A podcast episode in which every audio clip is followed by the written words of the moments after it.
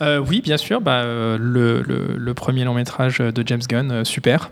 Euh, qui est, euh, comme son titre l'indique, super.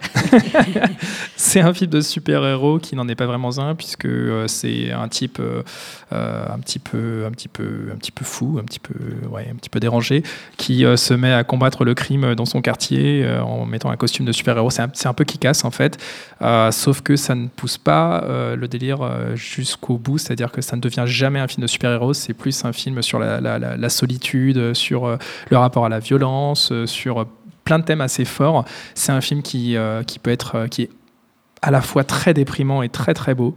en plus d'avoir la chance d'avoir un casting génial, une bande son exceptionnelle. Ellen Page, Liv Tyler, Kevin Bacon. Enfin bref, vraiment un casting première classe et là, là, encore une bande originale fabuleuse.